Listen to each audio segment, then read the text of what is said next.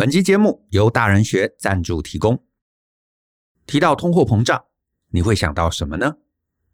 一些平时啊没怎么在接触金融议题的朋友，可能会不解，为何这个议题最近这么受到重视？可能想说，啊不就是有些东西变贵了吗？啊这有什么大不了的？但其实呢，不是这样的。通货膨胀代表着很多东西，其中呢最直接就是我们用同样一笔钱所能换取到的购买力其实是大幅下降。换句话说，通膨可能让你买到的东西变得更少。比方说，五年前一份鸡腿便当七十元，而现在七十元可能只能买到一只鸡腿。这对于上班族以及时薪的工作者影响最大。因为如果你没有良好的认知，而且有意识的保护你的购买力，你的辛苦劳动终将被通膨慢慢吃掉。因此，我们大人学特别设计了这堂通货膨胀的系统知识以及应对策略，想要告诉大家通膨是怎么形成的，为何政府期待甚至鼓励通膨，以及面对即将到来的高通膨年，我们应该如何保护自己的资产。这堂课并不会卖你商品，不会要你加入会员，也不会鼓吹你任意投资。这堂课会是纯粹的知识课程，希望教会你底层的经济知识，让你做出好的选择。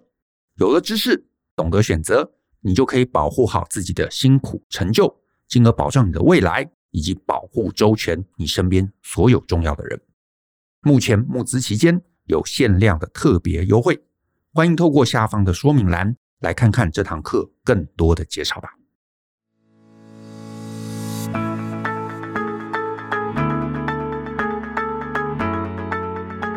欢迎收听大人的 Small Talk，这是大人学的线上广播节目。我是 Joe 张国阳。大人学啊是个分享成为成熟大人必备学问的知识平台。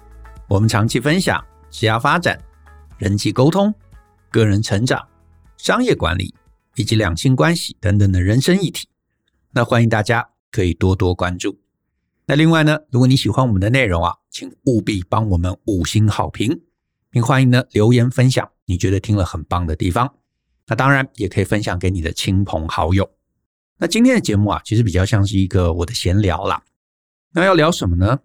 就是呢，有些听众啊，你可能知道，我们最近啊有上架一堂啊跟通货膨胀有关的课程。那我当时啊会想做这堂课，其实也是因为我在其实更早的时候，我有另外做一堂语音课，叫做用经营公司的思维来经营你的人生。那在那堂课里头，诶，我其实有特别提到，就是对一个一般上班族而言，啊，我其实把上班族啊当时是分成四个不同的成长阶段。那我当时就提到，在阶段一还有阶段二其中啊，通膨其实会是一辈子的人生课题啊，因为资源少。其实通膨的影响会非常非常大。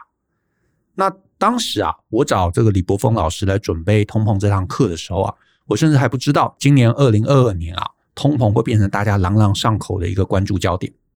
可是呢，大家虽然今年好像对这个通膨比较有意识啊，关注归关注，但是我发现啊，大家其实啊，还是没有真的搞懂这个议题的严重性。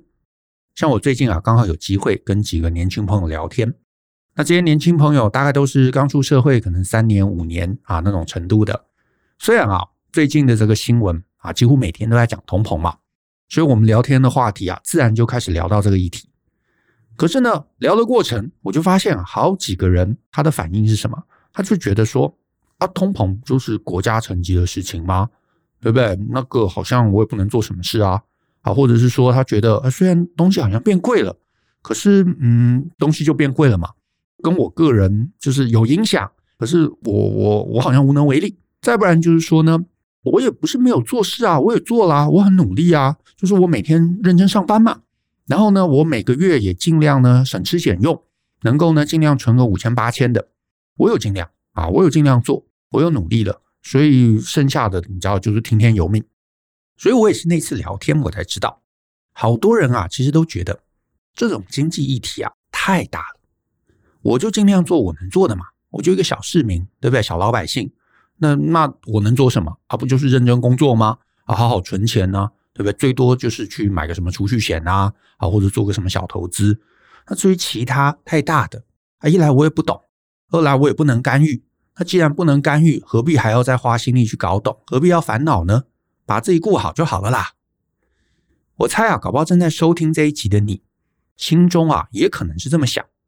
可是我觉得这就是大问题，这就是为什么我今天特别想要来录一集，来闲聊闲聊，来谈谈这个话题。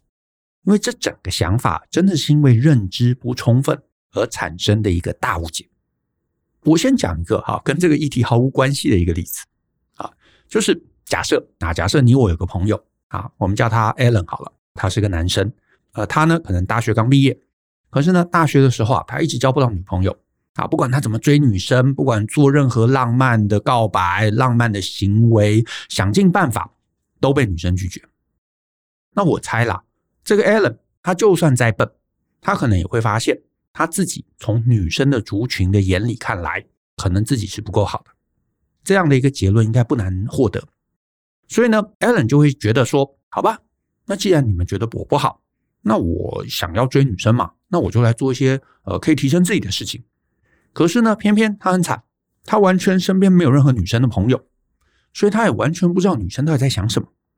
甚至是呢，他也没有你知道刻意去找那些很厉害的啊，恋爱很厉害的男生，把妹很厉害的男生。他觉得说啊，反正我就努力提升自己嘛，所以他就闷着头啊，自己列了一些待办事项。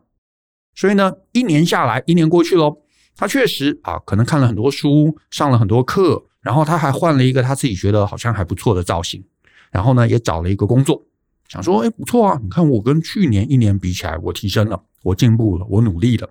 对不对？然后自己也觉得很有成就感，觉得很充实，但是他还是交不到女朋友。为什么？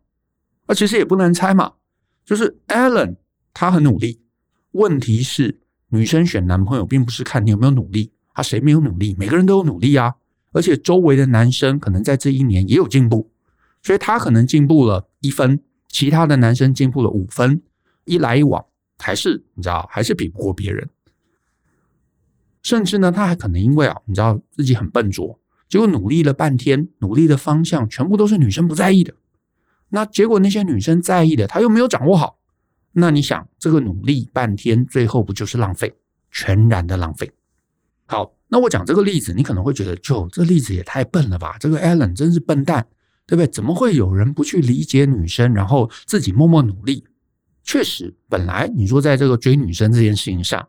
你努力之前，你一定要先去搞清楚异性在想什么嘛，甚至你要搞清楚其他男生他在什么样的一个水准，那搞清楚现在这个女生的流行什么话题啊，什么趋势啊，怎么样的男生受欢迎，否则一定你是努力半天，你就是你知道呃打偏了，没有得到回报。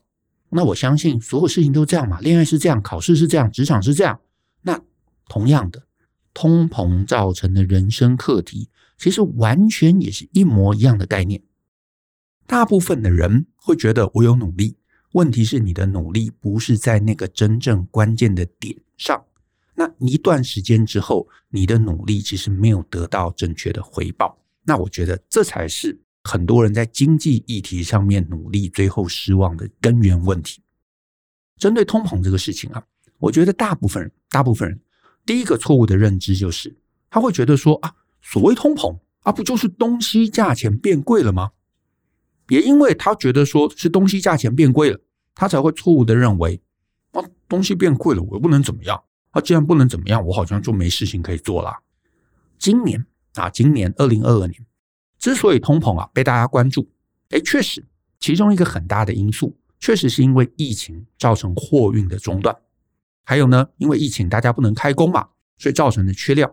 然后再变本加厉，啊，再变本加厉是，既然疫情已经造成了这个供应链短缺，现在呢又有这个乌俄战争啊，造成这个原油还有天然气好像价格这个蠢蠢欲动，所以呢，我们处在这个大环境啊，大环境缺料这个状况下，尤其是这些东西都是海外输入的嘛，所以对你我小市民好像真的很难做什么，对吧？我们不可能生产原油啊，也不可能去挖矿啊。啊纯粹像这一次，今年真的就是商品变少，这个稀有性啊，所以造成价格变贵。那如果这个议题对你来说有点太大，我就讲一个身边的例子：显示卡。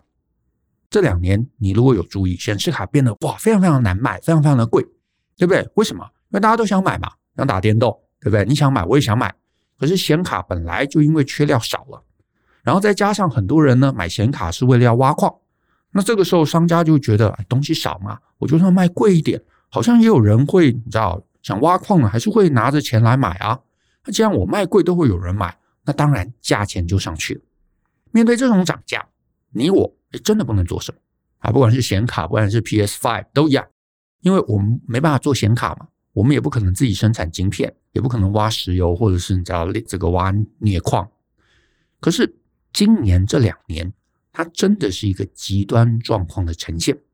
那也因为就是它那么极端，我们才会在新闻上面注意到，才会在新闻上面关注起来。可是我得说，就算今年顺利度过了，我们顺利度过了二零二二，甚至二零二三啊，疫情平稳了，物料充足了。回到了一个承平时代，通膨这件事情其实还是存在着。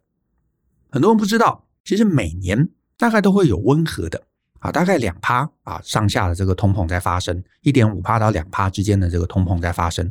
这些通膨它跟缺货无关啊，它跟原物料无关，它也不是你知道商家偷偷在涨价，纯粹就是你我手上的货币在政府的这个货币政策下面。慢慢的贬值，慢慢变薄了。可是呢，你如果没有意识到这个部分的通膨，你每天只是盯着自己小世界，每天只是上班下班，就算认真工作，就算默默存钱，你一段时间回头，两年回头，三年回头，五年回头，你会发现你这段时间的努力，其实那些回报并没有充分展现，因为你的购买力其实被货币贬值吃光了。意思就是说，你这些年如果你没有真的做对的事情，你的购买力啊，其实自然而然会被消减掉。所以第一个概念，我最想要在今天分享的，就是你绝对不要以为我们每天大家都有认真上班啊，我每个月都有存一些钱，我就有在抵抗通膨。没有，没有，完全两回事。因为通膨不是东西变贵，而是钱的价值减损。那你说那该怎么办？很简单，你不能只是埋头上班，你上班的劳动力。对，你每天上班，你花了八个小时，或者你设计了一个城市，哎，很棒。所以公司会给我们代价嘛？那那个代价就是每个月的薪水。可是因为薪水它是钱，这个钱会贬值，所以你不能呢把你大部分辛苦劳动力的这个资产呢、啊，都用钱的形式来储存。相反的，你要把这些薪水啊转换成别的东西，转换成别的形式来储存，比方说。股票啊、债券啊、房地产啊，甚至是黄金啊，或者是数位货币等等等等啊，各种资产。那听到这里，那我猜有一些听众可能会想说：“哦，所以就你的意思就是要去投资嘛，对不对？那这好像也有道理。那我就选个简单的投啊，对不对？别人不是说可以去买什么固定收益的债券型基金吗？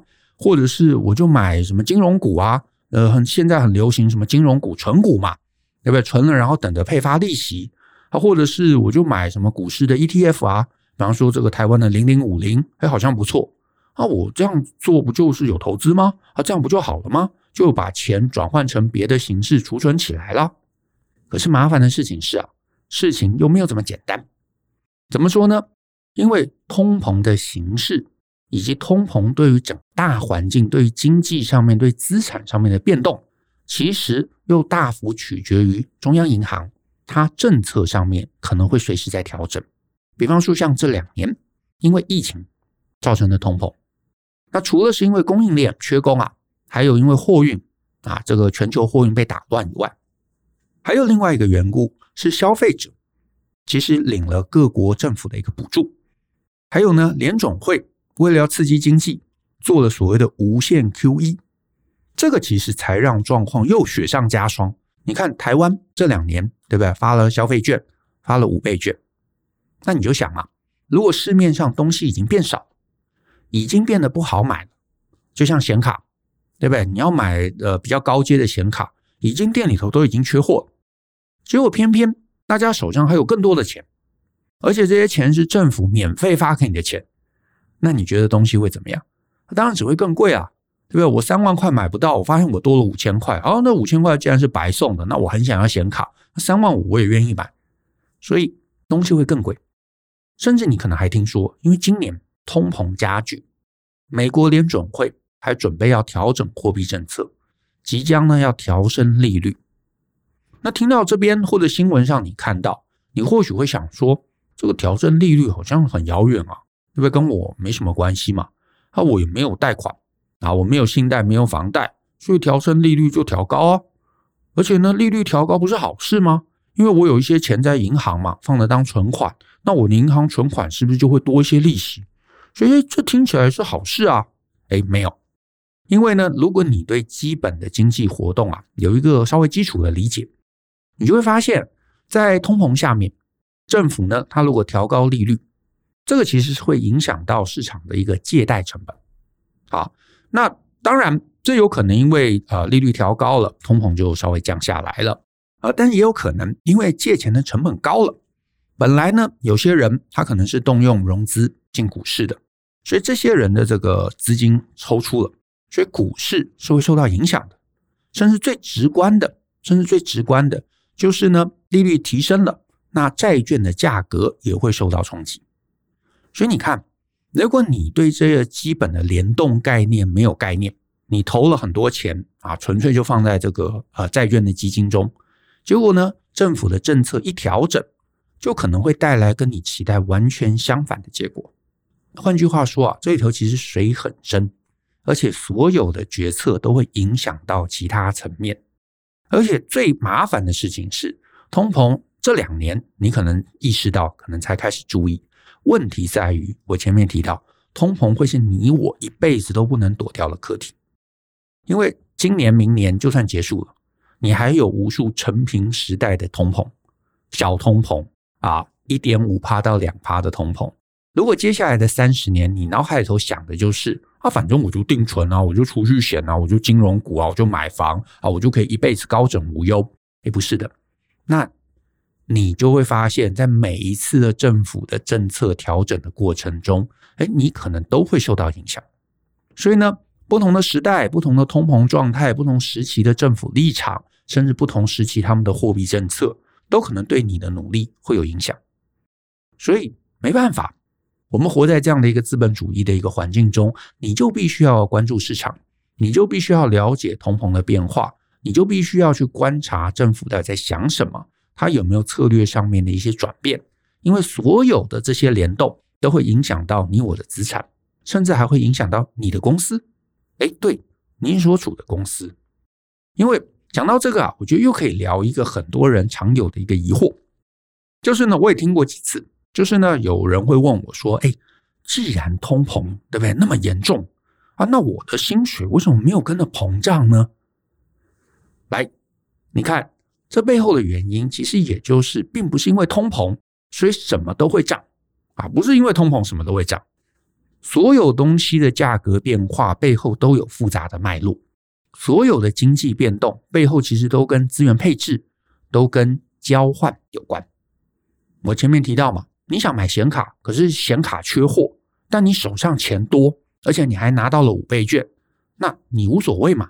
你就会愿意花更多钱去跟手上有的人去交换，就算店里头都买不到，可是哇，你看什么虾皮上面有黄牛有，虽然比较贵啊，可是没差嘛，因为我有钱，我就愿意多花钱。而且如果你周围的人每个人都因为手上多了钱，他们多愿意花钱，那价格自然就会水涨船高，就会涨上去。劳动市场其实跟商品市场是类似的概念，因为呢，如果啊，如果在某一个时期经济大好，需求非常的旺盛，或者是呢，这个你知道不是普遍好，可是你所处的产业它忽然有什么爆炸性的增长，那当各公司啊都在抢人的状况下，那薪水自然就会快速增长。举个最简单的例子，就是大概二零一零年到二零二零年，大概这十年之间。大陆这个所谓互联网的融景，其实就是这么一回事。你在当时，你是你知道稍微学学程式去当码农，哎，你的薪水是很高的。所以呢，如果是一个成平的温和通膨的时代，只要你在的这个领域啊，竞争激烈，大家都来抢人，你一定薪资会上升。甚至啊，如果因为什么原因造成人力这个供给啊忽然的短缺。比方说，今年啊，像今年英国，它因为脱欧，所以造成呢，原本大量欧洲在英国的人才啊，忽然就得离开了。啊，他们没办法轻易来英国，所以呢，各行各业都极度的缺人，那薪水当然也就上去了。可是如果相反的，是一个通膨忽然过度剧烈的年代，比方说就是接下来一年或两年，届时呢，如果通膨你知道太剧烈了，啊，就像现在美国这个 CPI 都到七八左右。如果这个状况持续很长一段时间，然后呢，中央银行也就是美国联准会为了对抗通膨，一下子呢又把利率这个拉得太快，那你就会呢造成两个问题：经济又上不去，借贷成本又变得很高，这个时候就会打乱非常非常多的经济活动，就有可能会进入我们最担心的所谓停滞性通膨的状况。那什么是停滞性通膨呢？举个例子啊，你的公司。你的公司可能因为通膨啊，所以呢进货成本变高。假设你待在一个小面摊啊，你在里头当店员，那在这个小面摊，诶，因为通膨，小麦变高了，对不对？所以进来的面成本增加了，肉也涨价了，酱油也涨价了，什么都涨价了，油电也双涨，对不对？所以经营成本一下子会升高，非常非常的快。然后呢，央行又升利率。所以呢，老板如果想说啊，我借了钱，你要来经营，或者借钱来付薪水，借贷成本也变得很高，哎，所以呢，你知道很难拿到钱了，很难跟市场收到钱，也很难跟银行借到钱。这个时候呢，如果呢，它的竞争力又不够，你老板的商品产品是无法涨价的，你可能呢，一碗面涨个五块，哇，客人忽然就跑了一大半。那你想哦，两头夹杀有没有？进货的成本变高了。然后呢，老板借不到钱，老板手上的资金就越来越不足。那涨价呢，又只能涨个五块十块的，所以呢，他对于这个营收的注意也有限。那这个状况，这个困难的处境，只要时间一拉久，这个公司就很可能会撑不下去。那你想嘛，如果你所处的产业倒一家可能还好，倒两家、倒三家、倒五家，那这个时候势必会有大量的人力释出。那如果大量的人力释出，又高通膨。那我们的薪资当然就很难拉升，所以呢，这也就是为什么我前面提到，我们啊经营的人或者政府其实都很担心停滞性通膨会发生。所以你看嘛，通膨绝对会影响人力市场的薪资状况。可是它不是一个简单的等式，因为通膨，所以薪水就会上升，没有那么简单啊，不会，你的薪水，我的薪水不会因为通膨直接拉高。所以你看，你一定要搞懂经济。你搞懂经济不是要成为什么经济学家啊，不是要去看懂什么经济的论文，不是的，而是你得要知道，因为我搞懂这个经济，我会比较知道现在大环境是什么样貌，政府到底可能接下来有什么剧本，政府打算怎么应应，甚至是现在政府做了某个事情，他背后在想什么，他怎么考量，他为什么这么做，而且他做了这样的事情，你的公司会受到什么影响？你手上的资产会受到什么影响，对不对？债券可能是升会跌，股市可能会受到什么影响？你可能有房子，那房子会涨还是跌？或者你想要买房，你到底应该现在进场还是等一段时间？你看懂了，你就会了解产业的变化，你就会了解你的资产配置的变化，甚至你会知道你自己接下来该怎么办。因为就算你没有想投资嘛，你就是想说我老实的上班，你还是要搞懂。现在的整个公司经营跟你知道产业的一个变化，因为这些你看懂了，你看懂你的公司的竞争力，你也就会看懂自己的竞争力。那你想哦，这些认知有了，对吧？你知道我接下来可能一年半年会有什么发展的状况，然后你又对你自己的职涯有想法、有策略，你就会知道怎么选择嘛。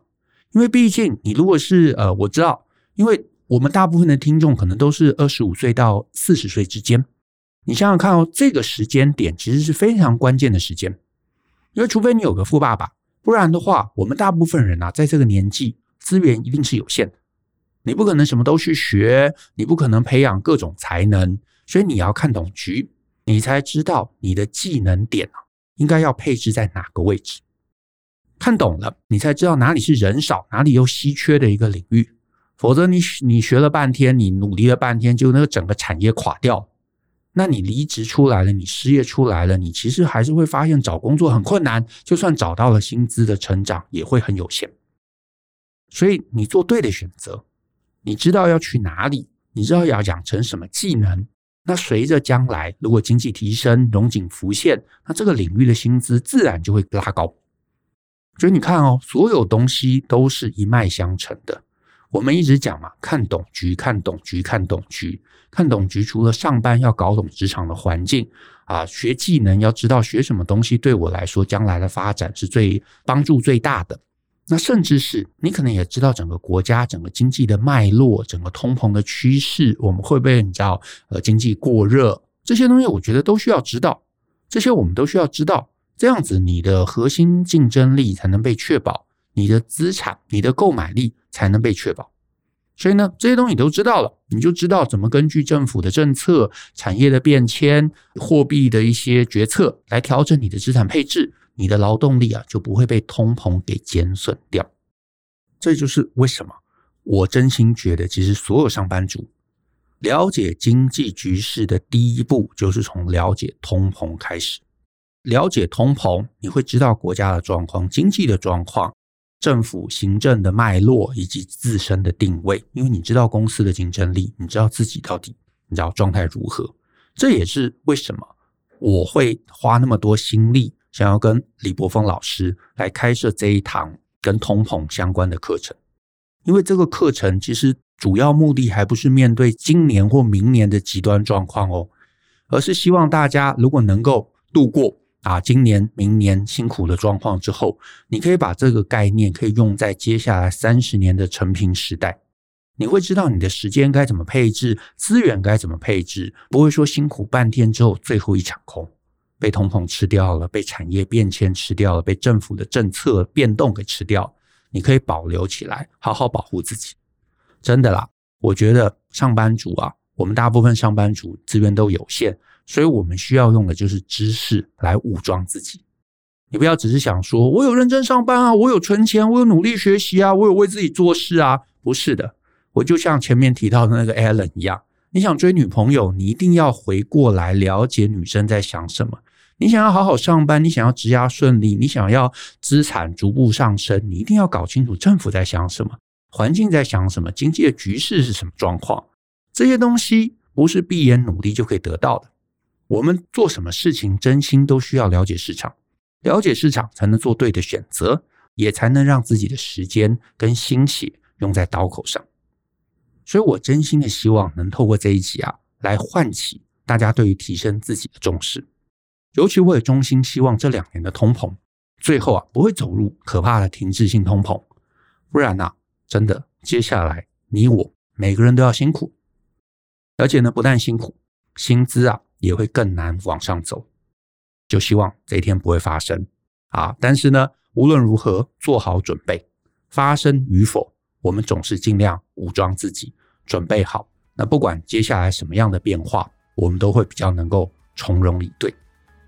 那今天的节目啊，就到这边，谢谢大家的收听。